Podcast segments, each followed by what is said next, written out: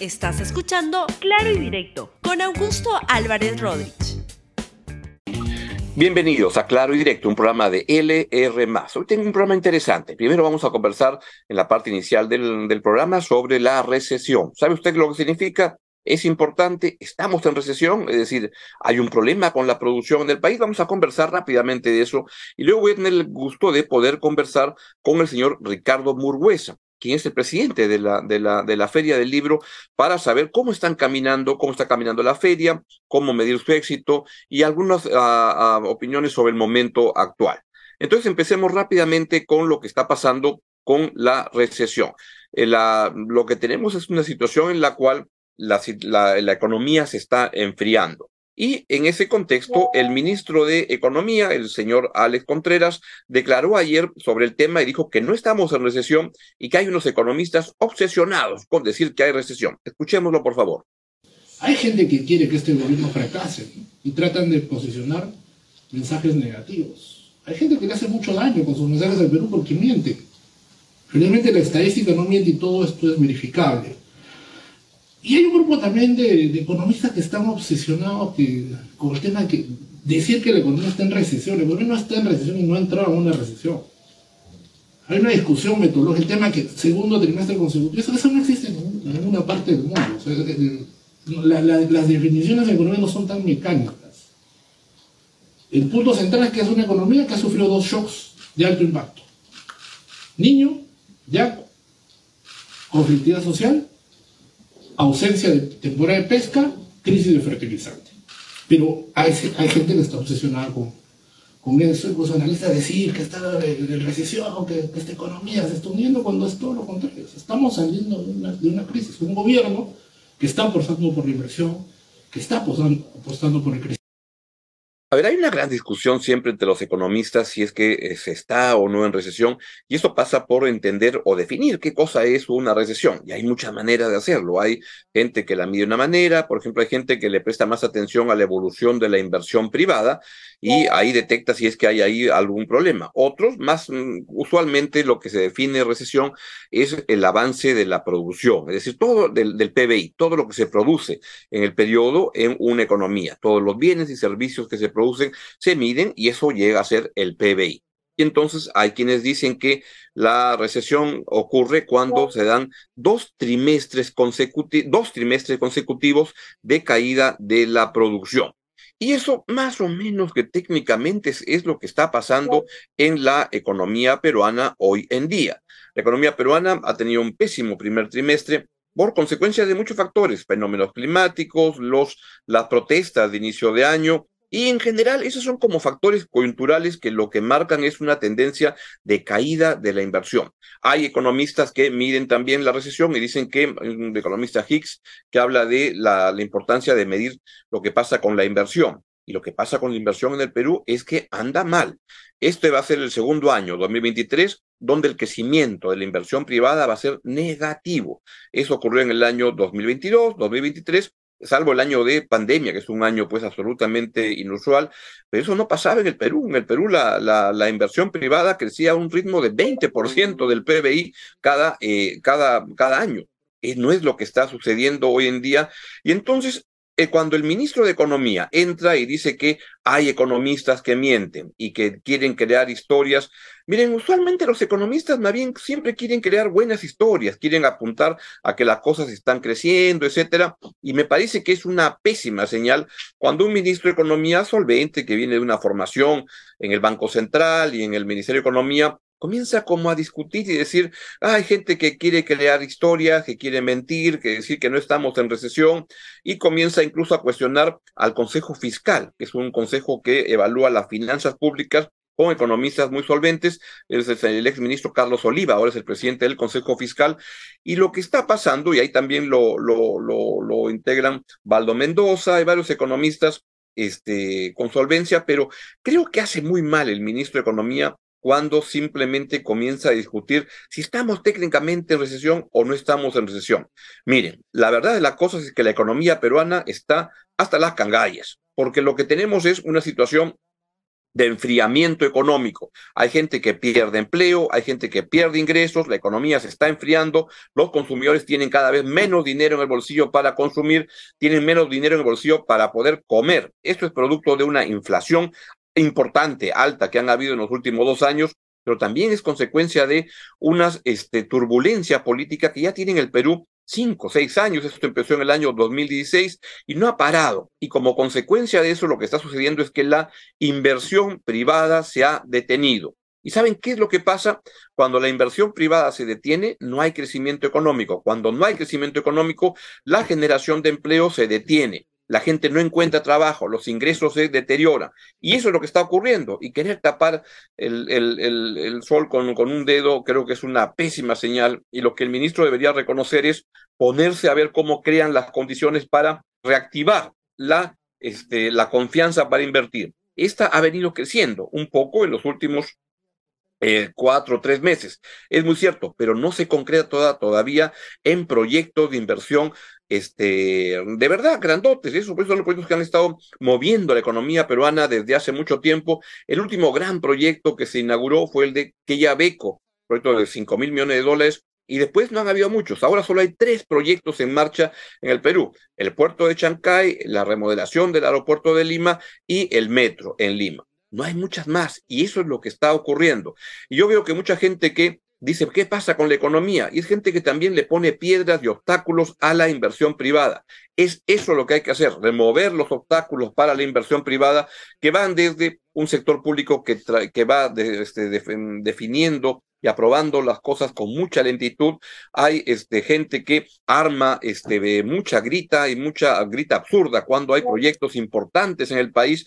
Por ejemplo, hay proyectos mineros. Diamaría es un proyecto en el sur que debería haberse iniciado hace muchísimo tiempo. No arranca por consecuencia de que se hace, este, se, cae en las manos de gente que anda haciendo conflictividad social por razones muy incorrectas. Cuando eso ocurre, Después la gente se queja de por qué la economía no crece, por qué no se generan puestos de trabajo. Se genera por eso, porque no se están generando las condiciones para la inversión privada. Y en síntesis, pues lo que está pasando es que me da la sensación que cuando el ministro de Economía comienza a cuestionarse, a pelearse con economistas, con el Consejo Fiscal, etcétera, no es buena señal. Creo que el señor Contreras debería dedicarse a ver cómo remueve los obstáculos para la inversión privada. Y ahí eso no está ocurriendo. Y el discurso de la señora presidenta Dina Boluarte de Fiestas Patrias no fue un discurso que, que uno diga, qué bárbara, qué, qué, qué liderazgo que genera para avanzar, para recuperar la inversión privada. No es lo que está ocurriendo en el país. Ojalá que lo piensen mejor en el gobierno para beneficio de todos. Y ahora sí quiero presentarles Ah, en estos días se está desarrollando la, la, Feria del Libro y ah, quería poder conversar sobre ese tema y nadie mejor que eh, justamente el presidente de la Feria del Libro, el señor Ricardo Murguesa, quien es bibliófilo, fundador de Ordecupe y presidente de la Feria del, del Libro. Señor Murguesa, muy buenos días, encantado de tenerlo en el, en el programa. Buenos días, Augusto, y gracias por invitarme. Aquí para contestar. ¿Cómo está caminando la, la Feria del Libro? Bueno, la, feria va bastante en buena marcha. De hecho, ya estamos casi, casi entrando a la recta final.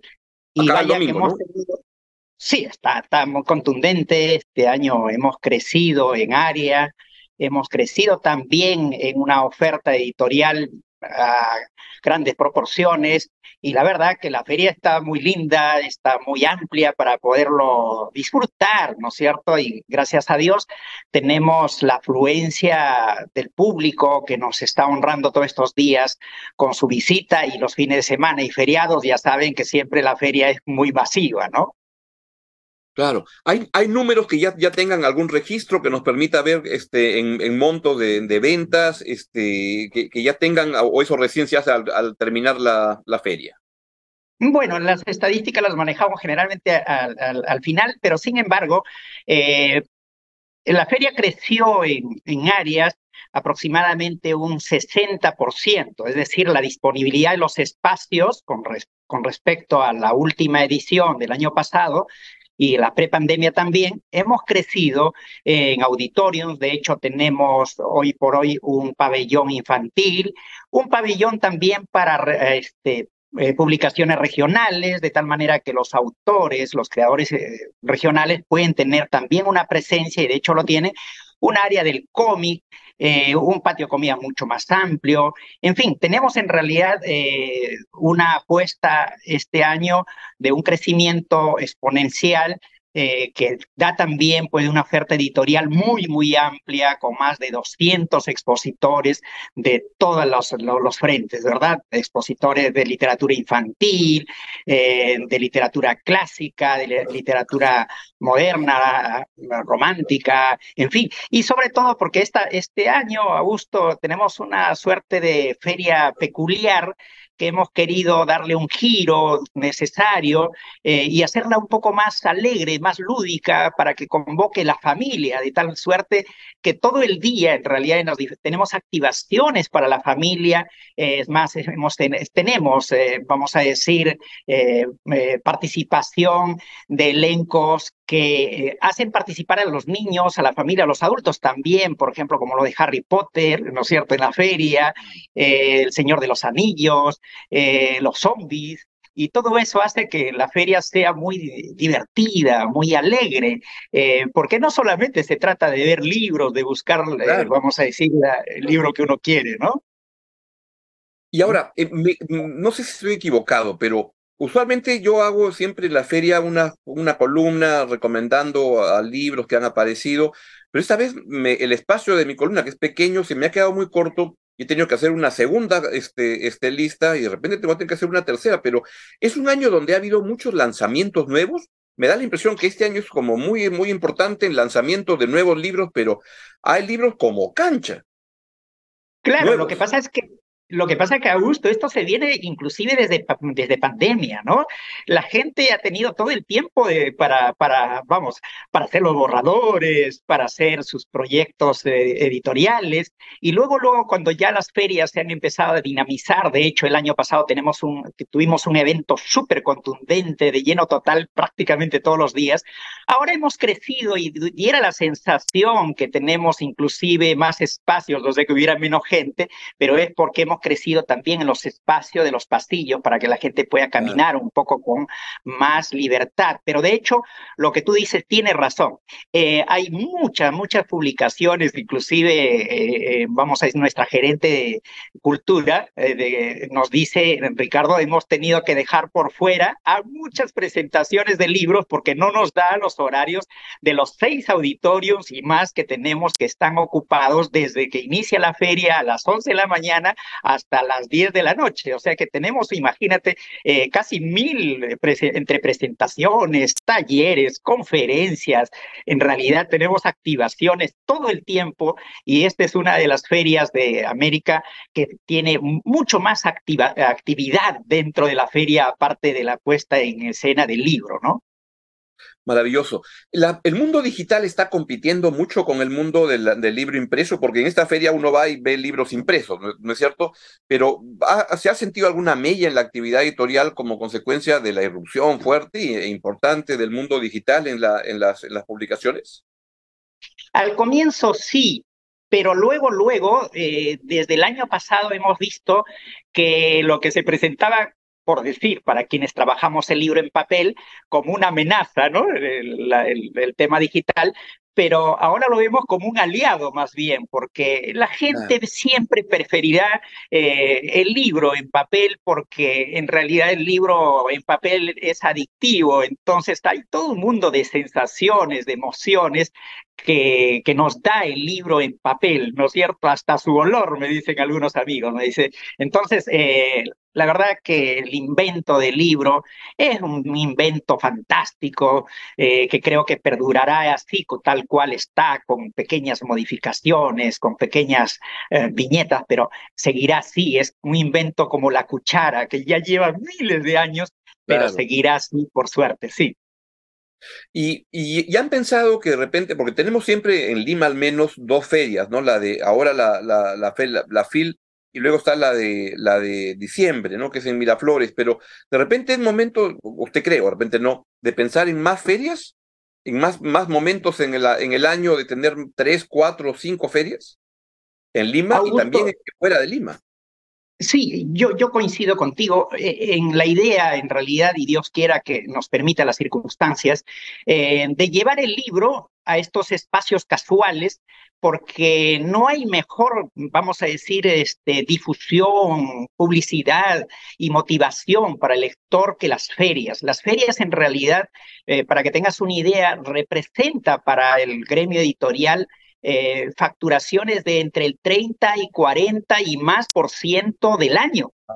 Entonces, eh, de hecho, la movilización de, vamos a decir, de lectores por el libro y de libreros, ¿no es cierto?, a nivel no solamente de Lima, sino a nivel de todo el Perú es altísima, mucho más estos últimos años. De hecho, eh, luego que termina la FIL, pues hay una feria en Huaraz, hay un acto seguido la caravana continúa al norte a Cajamarca, luego hacen un viraje a Arequipa, todo el año realmente eh, el mundo editorial eh, eh, peruano está en movimiento y queremos que eso se generalice inclusive a los pueblos más pequeños, que salga y que el libro vaya a las plazas, ¿no es cierto? Que es el escenario perfecto para llevar la cultura y ponerla al alcance del bolsillo, porque las ferias también tienen eso, ponerla al alcance del bolsillo, queriendo decir que trae pues las ofertas, Augusto, ¿no? A ofertas, ofertas. Nadie puede comprar un libro tan económico y encontrar el libro de su preferencia si no es en una feria. Y dos cosas ahí, eh, estamos entrando en los últimos días de, de, feria y son los días en que suelen haber este, más rebajas, ¿no? Que ya se va entrando en la donde los, los stands quieren ya este, liquidar lo, lo, que han llevado. ¿Es así? esto acaba el domingo, ¿no? Es cierto, el domingo es el último día de feria y es casi de antología que el último día eh, la gente se volca desde temprano masivamente porque, claro, los expositores no quieren regresar el libro a sus almacenes, quieren dejarlo ya. Entonces, sábado y domingo, no solamente el, el, domingo, sino el sábado y domingo es un lleno total y literalmente la gente se arrancha los libros. Tenemos una afluencia tremenda, tremenda. Gracias a Dios los pasillos son tan grandes porque las familias van con los bebés, con los niños y entonces, pues claro, se necesita tener también una circulación amigable para que puedan disfrutar de la feria, que es un evento en realidad para pasar un buen rato y si no, todo el día. ¿Y cree usted que faltan más publicaciones en los medios, en revistas? Por ejemplo, no sé, a mí yo recibo, ayer recibía una, una, un email, un letter del, del New York Times y la manera como presentaban los libros era, presentaban 30 libros de sugerencias, pero era más como, usted quiere leer una, una, una historia de, de ciencia ficción, así, este es el libro. Usted quiere leer una, una historia de amor, este es el libro. Usted quiere poesía así, como que hay que mover más a, lo, a, los, a, a los lectores para dosificarles mejor toda la, la, información. Eso no hay mucho en el Perú, o no hay en el Perú, ¿no? De hecho, no. Eh, en el país, el New York Times, eso abunda. Babelia, como esas. Los, medios, de hecho, son los principales aliados para, para, para estos proyectos, ¿verdad? Para el mundo editorial, los medios ayudan y ayudan muchísimo, porque por allí podemos llegar, porque, vamos, el Perú no es Lima, el Perú es el Perú de adentro, ¿verdad? Entonces, y más la Cámara Peruana del Libro nos eh, estamos supremamente interesados en democratizar la lectura y llegar realmente a donde físicamente a veces las librerías no pueden instalarse por un tema económico, qué sé yo, pero que sí, ahora gracias a Dios también a, a la ventaja, ¿no es cierto?, de los medios audiovisuales, que podemos llegar realmente, ¿no es cierto?, mediante, utilizando, ¿no es cierto?, online, podemos llegar a esos lugares y poder acercar el libro a todos los niños, adultos del Perú que el leer es, es realmente, eh, vamos a decir, es un derecho. Y claro, eh, tú tienes razón, o sea, a veces no se ve realmente una apuesta eh, del, del, vamos a decir, del Estado, ¿no? de, la, de la sociedad civil que vaya en esa dirección. Y, y, nosotros estamos realmente llamados a, a ir con más fuerza, con más visibilidad, a conmover al lector, porque de hecho la, lectura es fundamental en esta etapa, ya lo decías al comienzo de tu programa, que estamos pasando de pronto una suerte de enfriamiento en la economía y necesitamos realmente eh, salir de esa suerte, vamos a decir, de marasmo para ir hacia adelante. Y nuestro sector lo está haciendo, nuestro sector, la, Cámara Peruana del Libro junto con sus asociados estamos haciendo esfuerzos importantísimos de poner el libro, eh, de poner, vamos a decir, la propuesta de la lectura en todo el Perú y obviamente eso demanda realmente muchos esfuerzos de nuestros asociados, los libreros, pero vaya que están haciendo una tarea realmente importantísima en estos últimos tiempos. Ricardo, y una pregunta final. Ayer estaba viendo, me llegó una, una, una entrevista pequeña que le hizo Luis Carlos Burneo de la habitación de Henry Spencer y le preguntó si usted era una, una persona culta y su respuesta me pareció maravillosa. Así que se la, me, me quiero, quiero copiar a, a, Luis Carlos Burneo, a, a Henry Spencer y preguntarle otra vez lo que le preguntó para toda mi audiencia. ¿Es usted una persona culta? Tendría que contestarte realmente en la misma forma que desearía. Sí, que, que, lo desearía realmente, debería, pero no. Me falta leer más, me falta eh, en realidad conversar más, viajar más, porque creo que por ahí está la ruta, sobre todo el escuchar y estar abierto, ¿no? A que ingresen nuevas propuestas, aceptar, ser flexible, porque nos estamos cerrando últimamente a imponer nuestras ideas, ¿no es cierto? A, querer ganar una conversación, a querer ser primeros. Y creo que allí no va la cosa. Este, yo eh, lo dije y me quedo con esa frase a mi edad yo ya no quiero ganarle a nadie. ¿No? Este, en el tiempo he aprendido a que un niño me puede enseñar entonces estoy abierto para que cualquier persona de repente pueda ser mi mentor. Entonces estoy muy atento con los ojitos muy abiertos y mis oídos bien puestos para seguir aprendiendo de lo que escucho, de lo que leo, de lo que viajo. Y eso que Dios me permita poderlo también transmitir a las personas que de algún u otro modo pues tienen cercanía con nuestra propuesta, ¿no es cierto?, como organización. Pues así es, y un libro es una buena, una excelente manera de desafiarnos, de encontrar formas de pensar que no se nos habían ocurrido, estar abiertos a, encontrar nuevos caminos, y, es una, una maravilla. Le quiero agradecer a Ricardo Muguerza su, su, presencia y agradecerles la, la, la, organización de esta feria tan bien hecha, tan bonita, con tantos libros y, y que hace tanto bien. Si los políticos peruanos leyeran un, no digo más, leyeran un poquito nomás, el país sería un país diferente. Ricardo, un gran abrazo y el agradecimiento por el trabajo que hace. Otro para ti, Augusto. Gracias por invitarme. Muy bien. Ha sido un gran gusto estar con Ricardo Muguerza, el presidente de la, de, la, de la comisión de la Feria del Libro, que acaba el domingo y que la verdad les recomiendo mucho, mucho que vaya. Bien, esto es todo por hoy. Los dejo con la excelente programación de LR y nos vemos mañana a la misma hora. Gracias. Chao, chao. Gracias por escuchar Claro y Directo con Augusto Álvarez Rodríguez. Suscríbete para que disfrutes más contenidos.